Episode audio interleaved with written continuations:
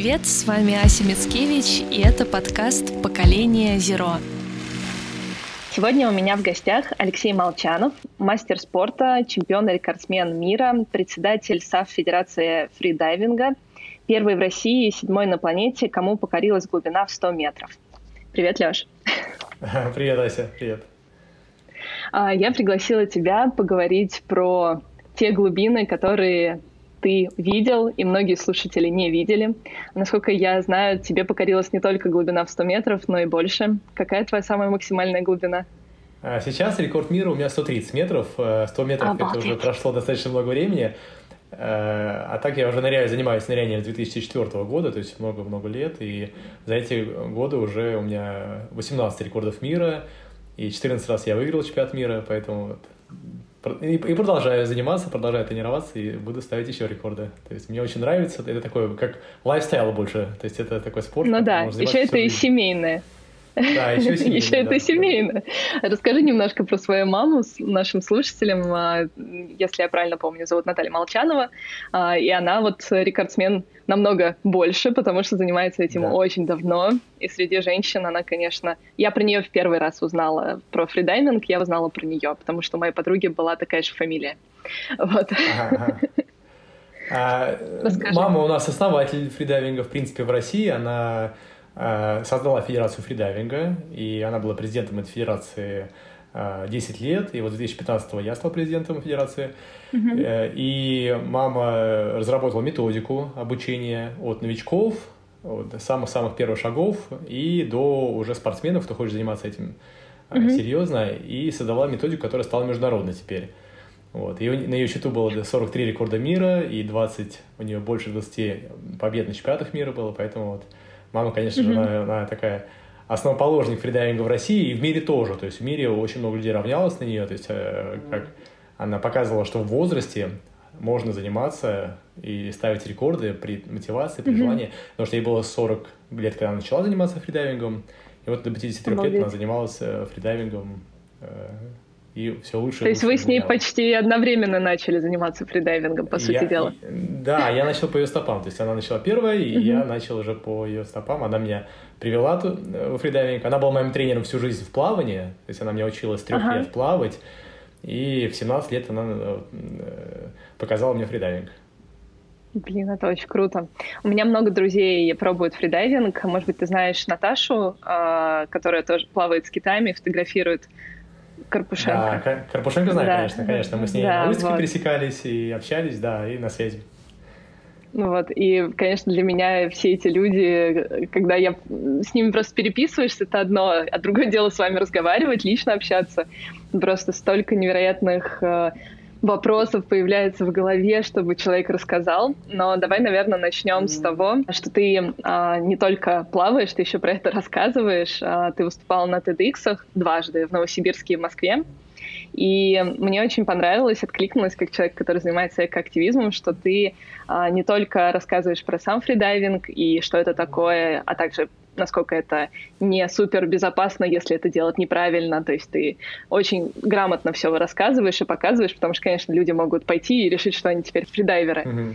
Но ты еще и рассказываешь про то, что видишь там а видишь, что там, наверное, не самые прекрасные вещи, а, то, что оставляет человек. Там очень много красивых кораллов, сами рыбы, киты и прочие животные, которые там живут, но человек почему-то там оставляет не самое красивое и прекрасное. Давай про это сначала поговорим. Да, и тут, конечно, есть разные стороны и, и фридайвинга, и, и красивые очень, и, и есть вот моменты, когда ты понимаешь, что вот совсем неприятно находиться там, в том месте, где это принесло такую кучу мусора. И, mm-hmm. ну, так как я много в каких местах ныряю, в разных местах в мире, то есть просто э, опыт, когда я в каком-то месте, которое было совершенно э, там, красивое и приятное для ныряния, в него просто не, не, бы откуда ни возьмись, такое прям при, приносят огромную кучу мусора, пакетов, и у меня есть фотки, э, ну, в Дахабе я это фоткал уже несколько лет назад, то есть немножко уже в ленте ушел вниз эта фотография, но она такая была очень э, драматичная, я National Geographic перепощивала, и она прям с mm-hmm. видом Blue Hole в Дахабе, известного такого места для дайверов, всемирно известного места для именно ныряльщиков, э, Hole, голубая дыра в Дахабе, и там э, сверху сама такая город. деревушечка, да, город, там внизу там куча-куча пакетов и мусора. И фридайверы, в принципе, вот они час собирали все это в пакеты, мы взяли пакеты, и там э, тренируется много людей. Иногда бывает, что человек там 40, 50, 100 человек одновременно тренируется. И поэтому мы достаточно быстро все это очистили. То есть там через час-полтора уже практически ничего этого не было. Но вот бывает такое, что просто в воде, и не только в Дахабе, это один из примеров, есть гораздо даже более частые примеры на Филиппинах, э, на Бали, Э, как вот то же самое происходит. И там из-за дождей, из-за каких-то течений это происходит, вот не, ты это не контролируешь, и ты там, получается, с э, таким мусором сталкиваешься по-другому, не так, как на суше, да, то есть ты прям вот, вот просто находишься, вот висишь, да, наслаждаешься нырянием, наслаждаешься природой, а потом тебе раз и в лицо прям приплывает, на тебя наплывает этот мусор, и тебе противно, и то есть это, это по-другому воспринимается в воде. Это была моя тема на Теде выступление, вот последнее Садовое кольцо, Тед Садовое кольцо. Mm-hmm. То есть я просто рассказывал про фридайвинг людям, просто про вот эту вот необычность фридайвинга, про а, необычность э, законов, которые совершенно э, там, физические законы для людей новые, да, и плавучесть, и что у нас происходит с телом, какие э, как вообще, что такое находиться под водой, да, как изменяется свет, как изменяется звук, и, и то, то же самое происходит с мусором. То есть мусор тоже под водой себя ведет по-другому. Это была главная тема выступления, что вот мусор под водой он по-другому себя ведет, и нам он прямо в таком формате 3D, прям в лицо, когда заплывает, мы э, да. гораздо более остро это воспринимаем. Они даже похожи на что-то живое, то есть не случайно животные думают, что это там медуза, этот плав... плавающий пакет и так далее, потому что они реально как будто живые, они начинают да, перемещаться. Да, да. Но ты тогда очень правильно закончил, что проблема экологии в том, что мы не видим проблему экологии, она скрыта от нас.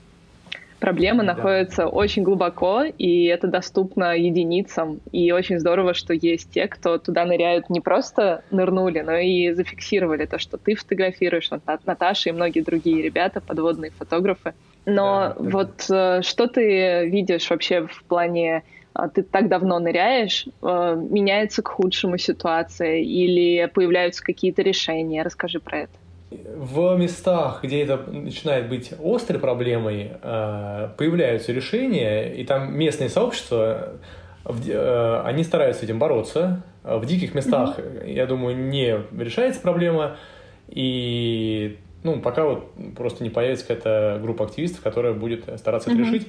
А в местах, где сообщество есть, они стараются решать это, общаются с местным э, там, муниципалитетом или властями городскими.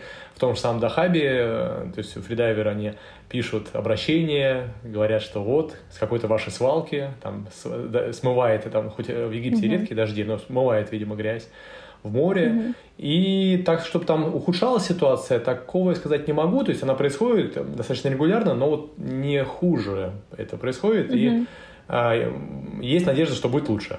Но так, но так, чтобы уже лучше стало, тоже нет. То есть я бы сказал, что пока вот так вот идет, там то... Зафиксировалось. Э, да, угу. то больше, то меньше.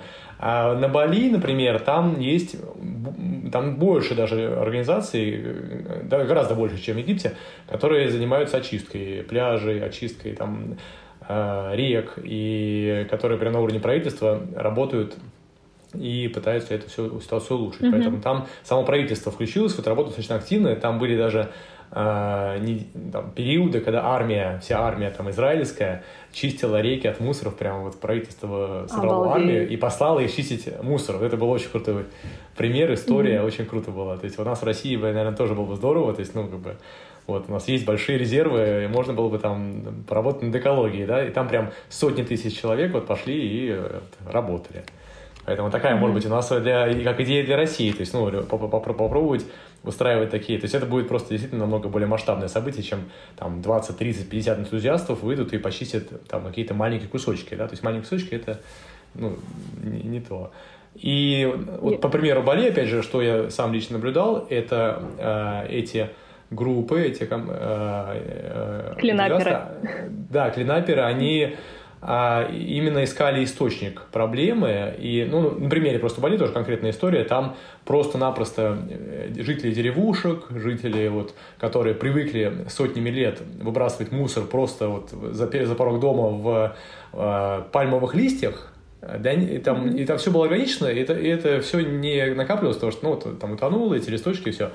И сейчас просто у них не поменялся даже их менталитет, уклад. Вот они да. сейчас современный мир, они все покупают и выбрасывают точно так же. То есть они берут пакет, выбрасывают со всем мусором просто за порог дома в обрыв. Там, это потом все смывается. Поэтому там проблема вот такая в менталитете, что просто выкидывают это все, и потом это смывается в океан, в море. Вот. Да, и это вот лично вот, видела, я сейчас там была, то же самое. Все да. то же самое. Ничего да, не меняется. Да. И вот, вот как они могут пробовать это решать проблему? Они э, стараются э, развить систему сбора там, или хотя бы там, чтобы были мусорные баки вот в этих Э, деревушках, mm-hmm. чтобы там машины мусорные приезжали, забирали. То есть, ну, как-то вот развивают систему уборки мусора. Да. В общем-то. Вот, и тогда, то есть, если на этом уровне эту проблему решать, образовывать людей, тогда, естественно, будет меньше мусора скапливаться в океанах. То есть, в общем-то, mm-hmm. стараться вот это делать. Вот. На Мальдивах а еще, например, я, я сейчас даже да, сейчас вспомнил пока, у нас э, э, друзья э, наши фридайверы, Э, очень, ну, там, свой бизнес, один из крупнейших бизнесов э, э, по Мальдивам, это Мальдивиана, российская компания, которая, вот, и они наблюдают, просто я с ними общаюсь, мы там планируем всякие события и соревнования на Мальдивах, вот, хотим сделать э, такие, как турниры, турниры по фридайвингу, и, и они говорят, что на Мальдивах проблема вот это растет, Э, то есть э, некоторые вот там 10 лет назад пляжи и места, которые были достаточно чистые, очень э, приятные, сейчас уже гораздо mm-hmm. больше мусора. И там то же самое просто, то же самый менталитет. То есть прям рассказали такой менталитет, что для нас море это что такое красивое, куда мы ездим, чтобы прям там отдохнуть, там, там насладиться морем. Для мальдивцев ну, да это просто вот они выросли э, на острове море, это у них, у них всю жизнь было море, это для них как часть такая обыденность. И это то, куда они всю жизнь поколениями просто выбрасывали мусор, потому что он куда-то там вот унесется, это его, не, не их проблема, он куда-то уплывал, да. И, и там также раньше был органический мусор, а сейчас, ну, опять-таки, да. из-за из вот последние там 50 лет или сколько даже, ну, больше уже, это, это уже стало проблемой. Да. Расскажи, вот, окей, вот эти споты, где прям съезжаются фридайверы, а что творится там, где вы просто на лодках плаваете с китами и прочим? Потому что меня, конечно, прям очень отозвался еще тогда рассказ Наташи, я как раз на Бали записывала. И э, твой рассказ про то, что когда они поют, эти вибрации слышны и чувствуются всем телом.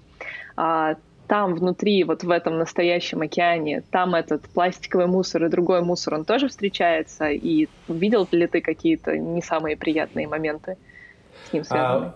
Вот в таком прям в настоящем океане, в глубине где-то с китами, я не встречался с мусором. Угу. А, и, и там есть огромные-огромные пятна, там огромных размеров, то есть есть и картинки, и в Гугле, в Яндексе. Да, да, да.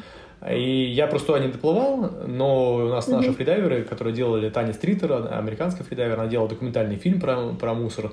Mm-hmm. Прям можно с ней посмотреть фильм. И они проплывали к этим пятнам огромным а, мусорным. И mm-hmm. там, конечно, вообще это просто собирается. Ну, там это все уже тоже из-за течения собирается. И я вот не попадал. А больше с которыми я встречался, это было прямо около берега. То есть прям в непосредственной mm-hmm. близости 100 метров, 150, 200 метров около берега. Когда отплываешь дальше, э, там уже глубина больше, там уже течение э, другие. Там в открытом море э, это встречается, получается, или вот в определенных местах, или прямо около берега. Ну, в общем-то, ныряльщики обычно все ныряют около берега, поэтому и mm-hmm. там те же самые серферы плавают около берега, поэтому, конечно, человеку приятнее, чтобы вот около берега было чище.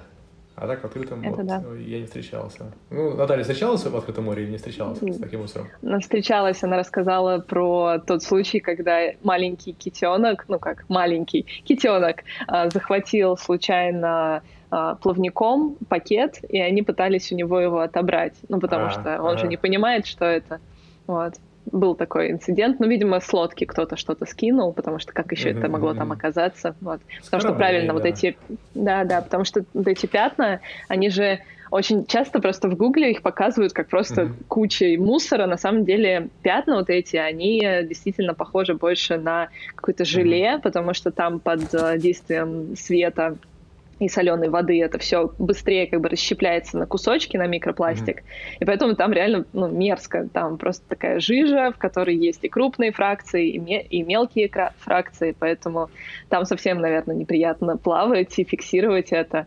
А в Гугле очень часто просто фотографии выдаются за эти мусорные пятна, как будто там mm-hmm. просто свалка рядом с городом. То, что ты как раз рассказываешь. На самом деле, мой вот этот подкаст «Поколение Зеро», я его начинала как вроде экологический и хотела рассказывать больше про экологию, но твоя история мне еще очень сильно отзывается, потому что я очень верю в людей. Я очень верю в mm-hmm. то, что мы, если создаем проблемы, мы их еще и решаем.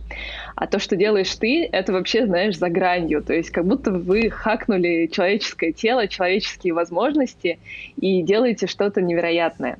Поэтому давай немножко расскажем вообще про фридайвинг, и таким образом в том числе вдохновим людей погрузиться в глубины, чтобы узнать тот самый мир, который есть на самом деле, потому что, ну, Земля не зеленая, Земля на самом деле голубой океан, и мы не знаем столько о ней. Вот, поэтому давай расскажем вот про то, что такое фридайвинг, что это для тебя после стольких лет, а, какой там кайф это тебе дарит. Просто расскажи про любовь в своей жизни. А, да, ну про фридайвинг и про любовь. Э, ну, интересно сказал, что на самом деле, да, на Земле гораздо больше океана и воды, и это так, и вот в этом кайф и польза изучения умений там, фридайвинга для любого mm-hmm. человека, в принципе, да, потому что открывается гораздо больше возможностей для путешествий. То есть можно, а, в принципе, по воде даже гораздо, наверное, более доступно для нас путешествие по, всем, по, всей, по всей планете, да, чем на суше, потому что на суше у нас там есть э, места, где супер холодно, там э, очень там, большие минусы. В воде, э, в общем-то, если мы приехали в правильное время года, даже вот в Арктике, в Антарктиде, там минус небольшой, может быть, на суше минус 5, минус mm-hmm. 10, я вот путешествовал тоже в Арктику зимой, точнее не зимой, а как раз таки наоборот, в правильный период времени. И, но вода, она около нуля, то есть минус 2 соленая, самая холодная, там, э, и это, это, это вода, в которую может любой человек погрузиться и, получается, исследовать даже вот самые такие отдаленные места в мире, мы можем в них погрузиться в определенной одежде, то есть это, конечно, костюм, подготовка, подготовка нужна, но это, не, опять же, не супер какая-то там э, холодная температура, то есть у нас лицо к этому привыкает быстро, и мы можем подготовиться и нырять вот по всему миру в таких местах, в отдаленных, э, там, э, нырять с моржами, нырять с китами, нырять с каким-то такие, в таких холодных местах, там мне очень хочется понырять, я еще не нырял с э, э леопардовыми э, котиками э, mm-hmm. и э, с касатками тоже, как вариант. То есть в Норвегии есть касатки. Вот, yeah. поэтому во фридайвинге тут очень, очень много путешествий, очень много исследований, исследований именно э, интересных мест в мире, просто мест, про, животных, да, то есть можно находить классные места, классных животных, и фотографировать э, их, исследовать их. То есть можно заниматься там, различными хобби, да, то есть можно заниматься наукой, можно заниматься фотографией, можно заниматься каким-нибудь фото, там, видео, опять же, какие-то красивые проекты снимать, вот, посвященные экологии, например. Mm-hmm. А, можно, например, в мире даже очень-очень много а, подводных охотников, да, это те же самые фридайверы, которые задержка дыхания охотятся на рыбу, причем подводные охотники в большинстве своем это там наиболее такой экологичный, и э, такой правильный способ добычи рыбы. То есть это не сетями, когда там все со дна сгребается. Вообще в мире сообщество ныряльщиков очень большое. И это, такая, это, это вот я обозначил то, что можно сделать с точки зрения путешествий, исследования, приключений. Еще очень много у фридайвинга красоты с точки зрения э, улучшения своих навыков, расслабления, изучения себя. То есть мы как бы путешествуем mm-hmm. по миру и путешествуем в себя. То есть мы учимся расслабляться, учимся дышать правильно, учимся лучшую устойчивость к стрессу, к напряжению. И улучшаем, в общем, наши э, там, а, одни из наиболее важных наших там, органов, их развиваем, да, то есть сердце, легкие, наши сосуды, то есть мы улучшаем их эластичность, улучшаем Э, там, наша объ... эффективность дыхания. Да? То есть фридайвинг развивает именно те органы, которые для нас, в принципе, жизненно важны, и которые там, в меньшей степени развиваются в других видах спорта. Тут у нас такой очень требовательный вид спорта и к навыкам, и к самоконтролю, и к пси- такой психологической части. То есть в этом плане mm-hmm. он сложный, и мне поэтому он нравится. Потому что он очень многогранный, очень сложный и включает в себя очень много разных элементов, и он не, не дает заскучать. То есть, если устал тренироваться, устал соревноваться, да, можно путешествовать. Там, попутешествовал, посмотрел животных, ну, да. можно опять немножко поразвивать, по, по, там, по развивать какие-то свои возможности, какие-то свои навыки. Вот. Да, я еще видела сейчас популярно становится шоу русалок, то есть девушки, которые тоже, видимо, фридайверы, э, таким образом популяризируют это. Да, да, ну это один из таких вот, э, вот множества граней. Да, это фановые, это русалки, это там каскадеры, те же самые актеры учатся нырянию, чтобы э, сниматься в роликах, фильмах, очень много ну, в каких фильмах сейчас в последнее время есть э, ныряние, есть ну, это как бы фридайвинг, который uh-huh. часть просто фильмов. Там, те же самые, э, там, ну, из старых, которые все помнят, это «Человек-амфибия», наши uh-huh. старые фильмы. Yeah. Потом э, Люка Бессона фильм «Голубая бездна», тоже старый фильм. Если кто не видел, то он про фридайвинг, прям один из лучших фильмов Люка Бессона. Вот. И э, скоро будет выходить, я, насколько мы слышали, «Аватар», там почти половина фильмов фридайвинг, там все под водой происходит, ныряние. Офигенно. Вот. И они, кстати, в «Аватаре» они э, для съемок фильма покупают наши, нашего производства, вот наши фирмы зажимы на нос, чтобы сниматься, потому что они очень маленькие, очень аккуратные. И они mm-hmm. вот прям для съемок э, у нас прям мы такие круто. Для «Аватара» наши зажимы купили. Класс. Вот ты рассказал про то, что это в реальной жизни очень помогает. Вот это расслабление. У меня у самой всегда зажатые плечи, всегда зажата mm-hmm. шея. Наверное, а, это как раз то, что мне бы помешало задержать дыхание и спуститься на глубину. Это, ну, это напряжение, конечно же, дышать mm-hmm. мешает. И э, расслабляться мешает. То есть вот это улучшение э, и гибкости, подвижности, оно, в принципе, все это возвращает в норму достаточно быстро. Достаточно заниматься, регулярно и все. То есть любому человеку, неважно в каком возрасте, в какой форме там, физической, можно начинать осваивать эти азы, гимнастику дыхательную, растяжку и все. Ну вот давай, твое погружение на 130 метров, с чего оно начинается? 130 метров начинается с, с подготовки. Сначала я настраиваюсь, расслабляюсь. Ну, где-то за полчаса до старта, до нырка я уже mm-hmm. настраиваюсь. То есть за полчаса я оделся в гидрокостюм, расслабляюсь, делаю разминочный урок небольшой, для меня там небольшой, это там, 30-40 метров, и потом около 15-20 минут я просто отдыхаю, расслабляюсь, замедляю дыхание, замедляю сердцебиение, чтобы то есть, максимально готовы были мышцы к нырку, чтобы mm-hmm. не было никаких лишних телодвижений, и мои мышцы были готовы, и психологически я был готов, расслаблен. Вот, то есть это все, большинство, вот большая часть настроя идет именно в голове. То есть больше за счет именно... Ну, да. А вот э, надо наоборот много вдохнуть, или ты наоборот на минимальном количестве воздуха погружаешься? Мне кажется, мы думаем о том, что фридайверы, они так вдыхают, вдыхают много-много-много, а потом погружаются. Но мне кажется, что это не так, да? Да, это не так. Э, на самом деле, тут ты описала гипервентиляцию, активное дыхание. Да? И это кажется, это больше психологически такой для нас страх, что нам нужно надышаться перед нырком. Это не так. И мы, когда mm-hmm. учимся фридайвингу, мы учимся, наоборот, что дыхание перед нырком должно быть э, успокаивающим. И цель э, подготовки перед нырком — это не подышать, а расслабиться и расслабить дыхательные мышцы, понизить сердцебиение, расслабить тонус дыхательных мышц. То есть это будет намного полезнее, если мы никуда не спешим и там, спокойно стоим, отдыхаем перед нырком, у нас нет необходимости в дыхании. У нас э, запас кислорода огромный в крови. И за счет mm-hmm. этого активного дыхания мы кислорода больше никуда не сможем запасти. То есть это одна из таких мифов, что чтобы нырнуть, чтобы получить больше там, кислорода, надо подышать. Мы его никуда просто не сможем запасти. Да, то есть для нырка mm-hmm. достаточно одного глубокого вдоха. То есть самый безопасный способ для ныряния – это расслабиться, расслабить плечи, расслабить шею, расслабить дыхательные мышцы. И потом сделать один поглубже выдох и протяжный, такой неторопливый. То есть около 3-4-5 секунд вдох. Еще раз расслабиться и потом нырять. То есть это самый простой вариант и самый безопасный. Mm-hmm. Если мы начинаем перед нырком делать уже там 3, 4, 5 вдохов, мы, наоборот, ухудшаем э, наш нырок, у нас повышается сердцебиение, и э, мы даже сделаем нырок менее безопасным. То есть он, мы скорее не почувствуем вовремя э, своевременно это, это желание всплыть. То есть у нас э, естественное желание всплыть и подышать, оно будет немножко притуплено.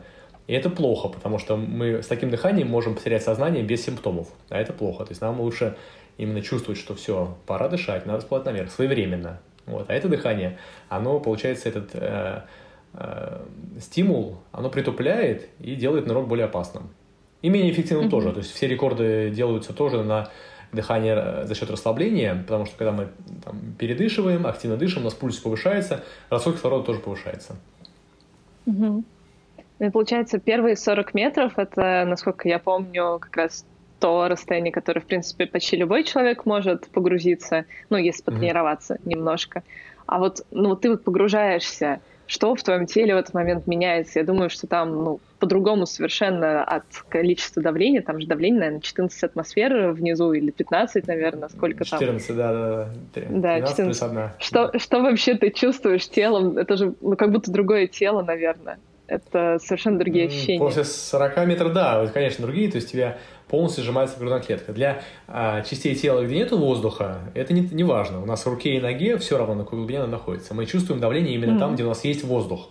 То есть легкими, ага. ушами, и для того, чтобы компенсировать давление в ушах и в пазухах, мы продуваемся. Зажимаем нос, продуваемся, и там нужно совсем немного воздуха, чтобы продуть уши. То есть там буквально там пол Э, там, миллилитра воздуха нужно, чтобы продуть уши. Пазухи больше. То есть наши э, верхние челюстные, фронтальные пазухи больше воздуха. Угу. Но в любом случае техники есть, фридайверы эти техники тренируют, развивают. Все здесь продувается с помощью такой точной тренировки успешно. Самое большое давление – это грудная клетка. То есть это именно ощущение давления в грудную клетку. И тут э, постепенная тренировка именно сосудов, э, легких, гибкости грудной клетки, гибкости диафрагмы – Э, позволяет mm-hmm. именно больше и больше и больше сжиматься легким без каких-то травм. Если не расслабиться на глубине, то могут быть травмы легких, конечно же. То есть э, в этом и есть составляет, состоит такая сложность постепенного, долгого прогресса тренировок глубину. Вот. Но это возможно. То есть 130 метров это очень тяжело, конечно же, для... Ну, так, тут надо тренироваться очень долго. А для любого человека глубина 30 метров доступная в любом, там, практически за одну-две недели. То есть если хорошо mm-hmm. подготовиться даже до поездки на море, если хорошо там, дыхательные упражнения поделать, потренироваться с э, инструктором, который вот именно э, э, по фридайвингу может подсказать, как тренироваться, угу. а, тогда 30, 30 метров это доступно куда любому человеку без там каких-то сильных страхов. Если сильные фобии есть, если страхи есть, все равно до 20, 15, 20 метров любой человек доныривает. А дальше уже, если есть желание развиваться, то в принципе даже диапазон 50 метров, 60 метров, 70 метров, он доступен тоже любому человеку. И тут просто главное именно а, не превращать подготовку, то есть фридайвинг это э, такой, может быть, любительским спортом, но это все равно спорт.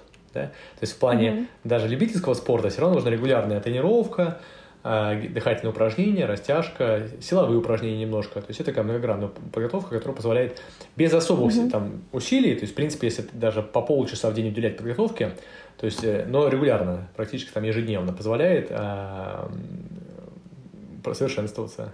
То есть без mm-hmm. какого, без, без профессионального фокуса на профессиональные какие-то вот соревнования, да, то есть профессиональность спорт это такой очень маленький процент ныряльщиков, а основной процент это любительский или фридайвинг, это путешествие, это удовольствие. И даже любительский фридайвинг, любительский спорт, он, он больше с э, именно с целью удовольствия, получения удовольствия, потому что ты понимаешь, что ты ставишь себе какой-то график, ставишь себе какое-то расписание, что вот в этом году есть такие-то такие соревнования, они могут быть в интересных местах, то есть, может быть, там поехать хочешь на соревнования в Доминикану, или там в Гондурас, или на Багамы, и это просто такое совмещение самосовершенствования, путешествий, и у тебя есть какой-то такой график, и ты тренируешься, развиваешь, развиваешь свои легкие, развиваешь самоконтроль свой. Вот. И это многим людям нравится. То есть тут даже может не быть акцента на, на сверхрезультат. Он не нужен. То есть в любительском спорте, угу. как, как вот в триатлоне, в беге, сейчас много что людей просто бегают, хотят пройти триатлон, потому что такое достижение, это такой символ того, что они э, смогли себя вот э, именно развить, Совершенствовать. Совершенствовать. Да, да, то есть дисциплину определенную проявить, да, то есть тренироваться регулярно. Вот, то есть, э, чтобы пройти Ironman тоже, то есть, э, это очень сложно, кажется, да, но, как показывает практика, там сотни, там десятки тысяч людей по всему миру готовятся к этому, делают это, то есть, там есть диапазон уже там до 16 часов, и, в принципе, с правильной подготовкой mm-hmm. практически любой человек может пройти Ironman, то есть, это, это факт, вот. Ну, да. И, да. Ну и то же самое с триатлонами, с марафонами. То есть марафон 40 километров тоже то есть э, там какая-то любой человек делает программу определенную, да, то есть есть стандартные программы, которые позволяют любому добежать этот марафон, в общем-то. При желании, при желании. Но там вот внизу у тебя сердце, оно перестает биться почти, наверное. Какой там пульс вообще? Потому что у меня очень быстро бьется сердце. И когда мне кажется, что люди ну, туда погружаются в глубину, там же, наверное, все должно, как у лягушки, потихоньку как бы сбавляться, засыпать и останавливаться. Ну да, да, да, там пульс замедляется ниже 30, где-то ниже 30. И с тренировкой это тоже один из таких побочных эффектов фридайвинга – пульс у людей, кто занимается фридайвингом, понижается. То есть он понижается и у людей, кто занимается аэробными видами спорта. И, в принципе, для угу. фридайвинга полезно развивать сердце и легкие за счет именно тоже аэробных видов спорта. То есть того же бега, того же велосипеда, того же плавания. Угу. Вот единственное, мы когда планируем уже глубокие нырки, там мы нагрузки такие убираем, мы их уменьшаем. Вот. Но в общем развитие легких, развитие сердца очень полезно.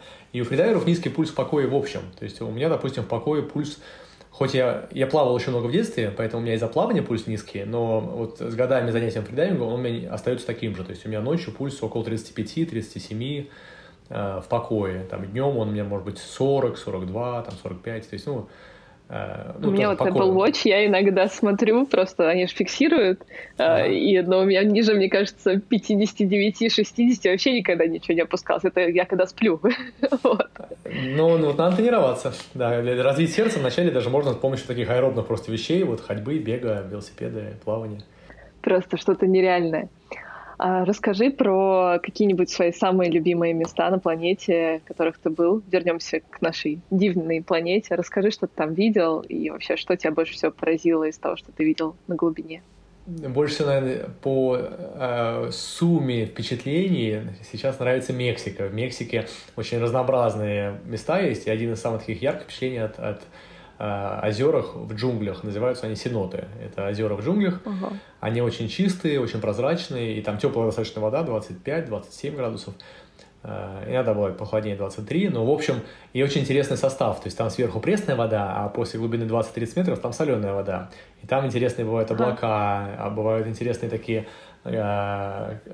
галаклины, когда ты прям через облако проплываешь, там серное облако проплываешь из пресной в соленую воду. У меня, кстати, вот э, один из последних постов, там вот эта вот э, фотка из синотов, когда я в воде, и там такие прям 5-6 слоев различного цвета около меня, вот э, там даже бордовый цвет ближе поверхности находится. Вот есть такие красивые mm-hmm. места, и животных там очень много. То есть там и акулы, можно с акулами понырять, э, с бычьими, и с котиками морскими вот, э, на Тихоокеанской стороне. Э, то есть там очень много всего интересного. Поэтому Мексика одна из любимых. Ну и все другие места, то есть я с трудом на самом деле выделяю любимые места, потому что их очень много. Мне нравится везде. И э, на, на Багамах мне нравится. Мне там очень классный, вот известный тоже, один из самых глубоких э, блюхолов в мире, то есть голубая дыра, Динс блюхол называется на Багамах. Mm-hmm. И там проводят соревнования. То есть там очень Э, большая глубина, 202 метра, прямо около берега, ты делаешь 5 шагов, и глубина 200 метров. И ты защищен от волн, от течения, от всего. То есть вот такие места. Ну и также вот мне э, там в России, Кабардино-Балкария у нас есть очень красивое голубое озеро, есть Байкал тоже. То есть, ну, огромное mm-hmm. количество мест. И в этом плане вот э, как раз-таки то есть, в фридайвинге сложно выйти, потому что все места, там, Филиппины, есть шикарное место, куда я еще не доехал, есть озеро Корон, называется. Э, Баракуда Лейк на острове Корон.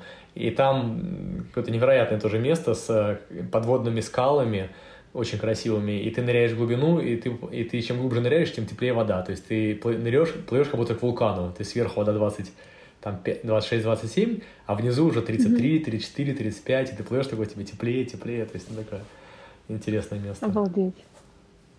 Какая же у нас удивительная планета. Я настолько, как бы, земной человек. Я очень люблю плавать, но почему-то у меня не было никогда ни погружений. У меня мама а, много занималась дайвингом, когда это только стало вообще популярным для русских, когда все начали выезжать там в Египет и прочее. Я mm-hmm. все время с ними ходила на этой лодке и просто сидела, смотрела, как они погружаются утром, вечером и днем. Mm-hmm. Вот. Но сама, наверное, плавала только с маской. Видимо, нужно, нужно теперь нырнуть и посмотреть по-другому. Да, да, да, да. У тебя есть что-нибудь э, добавить для того, чтобы вдохновить людей? Потому что, мне кажется, кто еще может вдохновить на фридайвинг, кроме человека, который этому посвятил всю свою жизнь? Да, я бы вот добавил, ну, еще раз э, убедил, убедил всех зрителей, что на самом деле фридайвинг доступен всем. И, ну, самый частый вопрос и такое сомнение, что это сложно. Это сложно, это недоступно. На самом деле, если можно плавать, если э, умеешь, там, даже если не умеешь плавать, на самом деле мы вот, mm-hmm. часто Э, видим учеников, которые со страхом воды, кто в детстве тонул, приходят учиться нырять именно. То есть им интересно, им хочется просто научиться нырять. Поэтому фридайвинг доступен всем, и он даже немножко проще, чем плавание, потому что мы даже учим э, в ластах, да, в ластах намного проще mm-hmm. научиться плавать, и э, тут не надо бояться, то есть надо помнить, во-первых, про страхи, можно сказать пару слов, что страх — а, это абсолютно нормально. И я когда начинал заниматься фридайвингом, там, на открытом, даже в открытом море, я смотрел в эту бездну, и мне было страшновато, потому что мы, в принципе, естественным образом у нас рефлексы таким образом устроены, что мы боимся темноты, да, из древних времен, потому что костер, там темнота, там могли быть хищники. То есть это у нас просто рефлекс такой. И когда мы привыкаем к тому, что из темноты, вот из глубины ничего страшного не приплывает, все спокойно, а, мы успокаиваемся. И э, тут mm-hmm. главное просто Э, потихоньку, маленькими шажками усложнять условия, в которых мы учимся, в которых мы ныряем. Нельзя сразу там, идти нырять в темное озеро или в темное какое-то место, холодное место. То есть мы должны понимать, что мы, а, тренируясь и осваивая там постепенно, поэтапно, по, а, по таким по ступенькам, первый уровень, первая волна курса, там, вторая волна, третья волна, вот именно по уровню осваивая курсы, мы, мы получаем навыки, которые нам дают больше уверенности в себе. И мы должны понимать, что mm-hmm. когда мы даже первые шаги делаем, мы уже совсем другие, чем сейчас. И если у нас есть страх сейчас, то даже через неделю получив новые знания, получив новый э, опыт, новый опыт, который позволяет нам э, э, повысить веру в себя, да, то есть мы, научившись дышать, научившись задерживать дыхание, и поняв, что, в принципе, любой человек может держать дыхание на полторы, две, три минуты с минимальной тренировкой, что у нас это есть такая возможность, мы э, тренируем, развиваем такую веру в себя, уверенность в себе, и уже mm-hmm. с этим ощущением мы уже идем дальше, прогрессируем, уже начинаем ездить, уже нырять в более сложных местах, э, в более разнообразных местах. Поэтому, когда думаешь вот сейчас э, там, э, из дома еще не умея там, фридайвить, что вот как это, наверное, очень сложно нырять там с китами, с акулами по всему миру. Вот, я просто хочу поделиться опытом, да, и моим, и, и учеников моих, что это не так, что на самом деле достаточно каких-то вот буквально там недель, и чтобы начать уже быть уверенным в себе и понимать, что на самом деле это доступно, и даже нескольких месяцев, чтобы уже достаточно а, там, хорошо продвинуться и э, доста- достаточно хорошие результаты э, получить. То есть ну, вот на личном опыте, на опыте нашей школы фридайвинга, э, ну, задержка 3 минуты доступная буквально даже в диапазоне меньше месяца тренировок. Там 3 минуты, uh-huh. два бассейна 50 метров проныривания и глубина там 30 метров глубины. Вот. А, да, а даже много очень людей имеют такие скрытые даже природные таланты. Э, еще это э, ну, увеличивает эти, эти цифры еще там в полтора-два раза. То есть, а дальше mm-hmm. уже начинается азарт, начинается интерес, и даже начинает участвовать в соревнованиях в любительских, э, не только в морях, а и в бассейнах тоже, потому что в бассейнах в России проводится mm-hmm. много соревнований.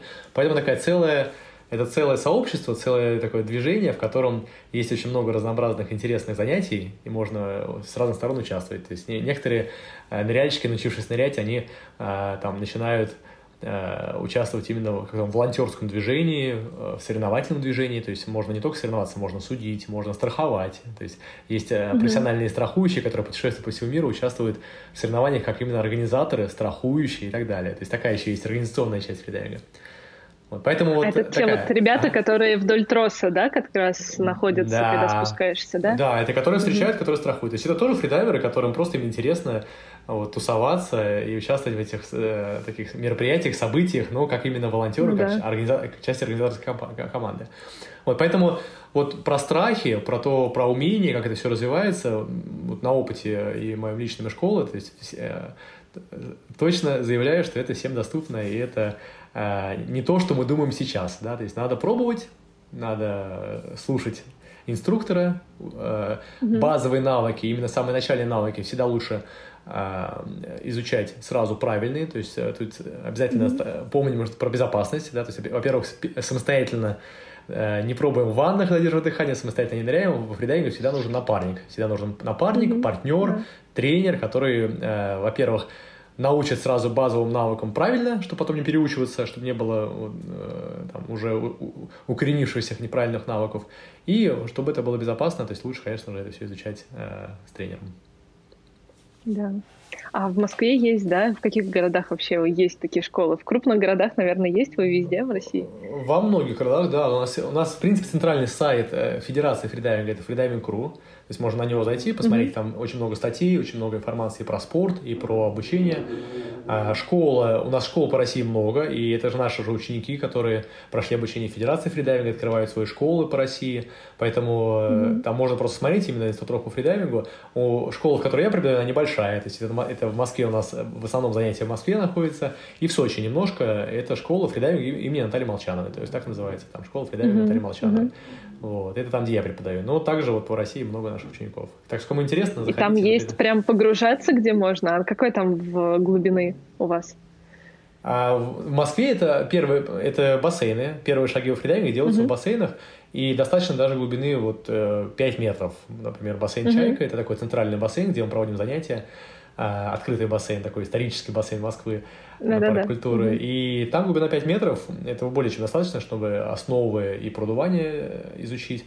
И даже, в принципе, для начала, для первых шагов бассейн глубокий не нужен, потому что вначале изучается техника, mm-hmm. расслабление, задержка дыхания. И это можно изучать в бассейнах и полтора метра, и два метра, и три метра.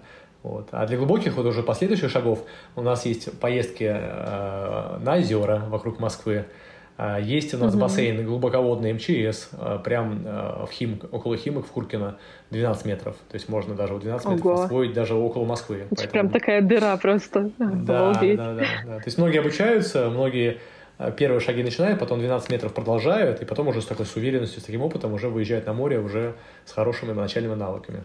Очень интересно. Я очень надеюсь, что сама попробую, когда вся эта самоизоляция закончится. И можно будет не только разговаривать про китов и про плавание, но и плавать непосредственно, потому что пока что я могу только в душе поплавать. Как и многие другие слушатели. Спасибо тебе большое за этот интереснейший разговор, потому что очень интересно слушать и знать, что есть люди, которые таким занимаются, кажется то, что ну что можно вообще в этой жизни еще придумать? Ну вот, оказывается, что можно придумать в этой жизни? Можно, можно плавать нырять, с китами, да. можно, можно нырять на глубину, можно а, реально как будто хакнуть свое тело и понять то, что ну, человек может невозможное, человек может все что угодно сделать. А еще, конечно, спасибо за все фотографии и за всю ту активистскую деятельность, которую ты ведешь, и все остальные ребята, кто фотографирует под водой, потому что без mm-hmm. вас у нас нет там глаз. То есть вы наши глаза под водой. Спасибо тебе за это, и спасибо, что пожалуйста. вдохновляешь других тоже этим заниматься. Пожалуйста, спасибо. Пожалуйста, да. Пока-пока. Все, пока-пока.